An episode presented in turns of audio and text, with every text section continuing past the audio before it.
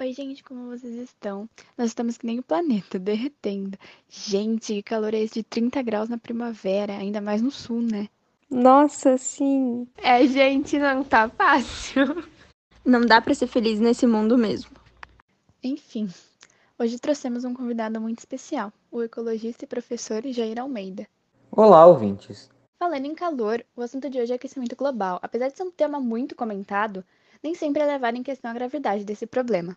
Infelizmente, o aquecimento terrestre é um dos maiores obstáculos que estamos enfrentando no mundo, como o desmatamento e a extinção dos animais. Porém, ele traz juntos muitas outras dificuldades, como a poluição, as mudanças climáticas, o efeito estufa e também a destruição da camada de ozônio. Certo, Jairson? Certíssimo. Vejo que pesquisaram bastante, hein? Posso acrescentar que o aquecimento global é o processo de mudança da temperatura média global da atmosfera dos oceanos. O acúmulo de gases de efeito estufa na atmosfera bloqueia o calor emitido pelo Sol e o prende na superfície terrestre, aumentando a temperatura média na Terra.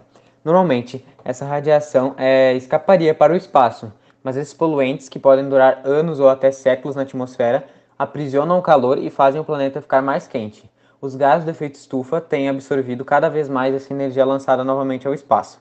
E esse é o, o, grande responsável pelo aquecimento global, ou seja, pelo aumento da temperatura global do planeta. Senhor Jairson, desculpa a pergunta, mas sabe, eu tava no Face esses dias e vi uma matéria dizendo que uma das causas era o Sol. Isso é verdade? Capaz, Luísa.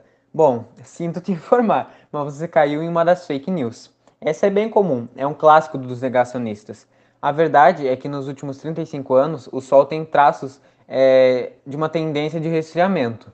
No entanto, as temperaturas é, globais continuam a aumentar. Se a energia do Sol está diminuindo enquanto a Terra está aquecendo, então o Sol não pode ser o responsável do, do aumento da temperatura. Ah, tá. Obrigada pela resposta. De nada. Seguindo o papo, vamos falar sobre as queimadas e a produção de cimento? Bora! Então, bem brevemente, as queimadas são um dos estopins para o aquecimento global. Elas podem ser geradas pelo homem ou naturalmente, mas de qualquer jeito são muito prejudiciais ao meio ambiente. Sem contar que os gases que são liberados vão piorando cada vez mais a situação do aquecimento global. E como todo mundo sabe, isso é um grande sufoco que o Brasil vem passando nos últimos anos. Sobre a produção de cimento, ele emite cerca de 50% das partículas originadas dele, que são decorrentes de uma reação química.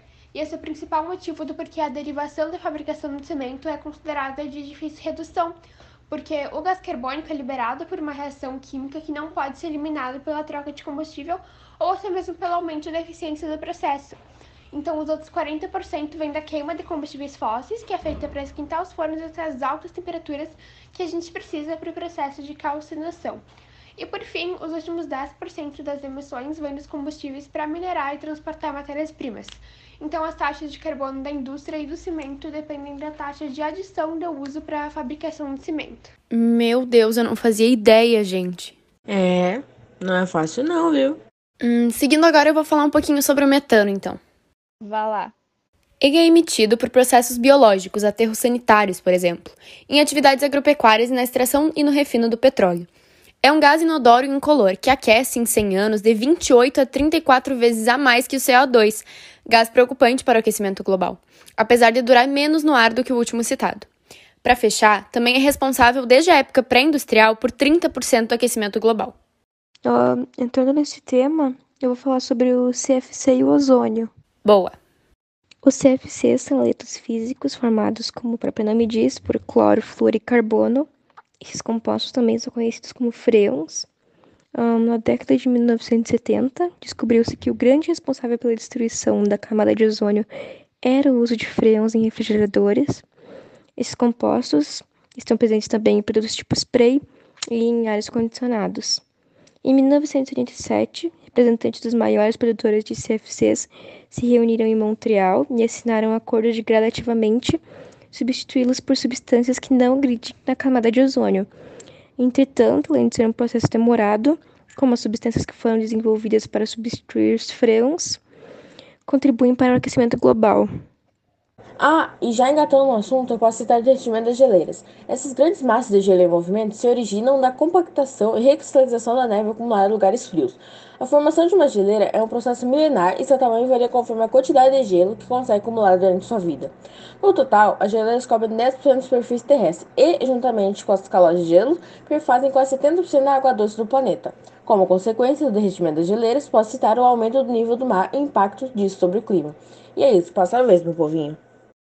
Tá, então eu vou falar sobre os animais polares, já que tu comentou sobre as geleiras. Com o crescimento humano, o carbono e o uso de recursos naturais fizeram a espécie disparar, causando secas extremas, derretimento dos polos e etc.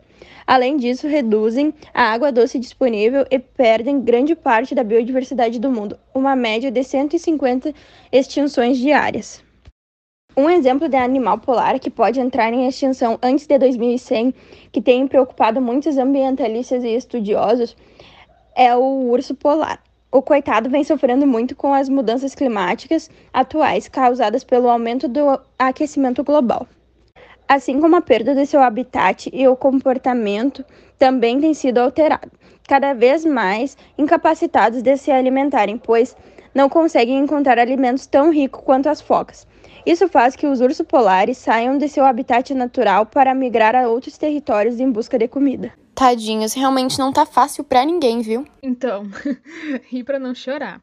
Mas continuando, com o aquecimento global é importante ressaltar que o organismo humano pode sofrer complicações cardíacas, renais, circulatórias e entre outras. O aquecimento global contribui para a expansão geográfica de doenças, como a malária e a dengue pois esses mosquitos que as transmitem se deslocam para novos territórios mais quentes. As mesmas ondas de calor que destroem plantações, secam fontes de água, geram multidões de refugiados. Os gases que elevam a temperatura da Terra, como o gás carbônico e o metano, também poluem o ar e causam danos espantosos à saúde. E além de doenças vindas de mosquitos, os rins são os responsáveis pelo equilíbrio de fluidos do corpo, o que torna particularmente sensíveis a temperaturas extremas e assim sendo mais vulneráveis às doenças renais. Credo! Repetindo o que eu disse, não dá para ser feliz nesse mundo, né? Ai, gente, nosso tempo tá acabando. Alguém mais tem alguma colocação? Tá, eu vou aceitar isso como não, então. Ih, coitado. Ah, vamos ser educados e agradecer a presença de Ayrton, pelo menos, né?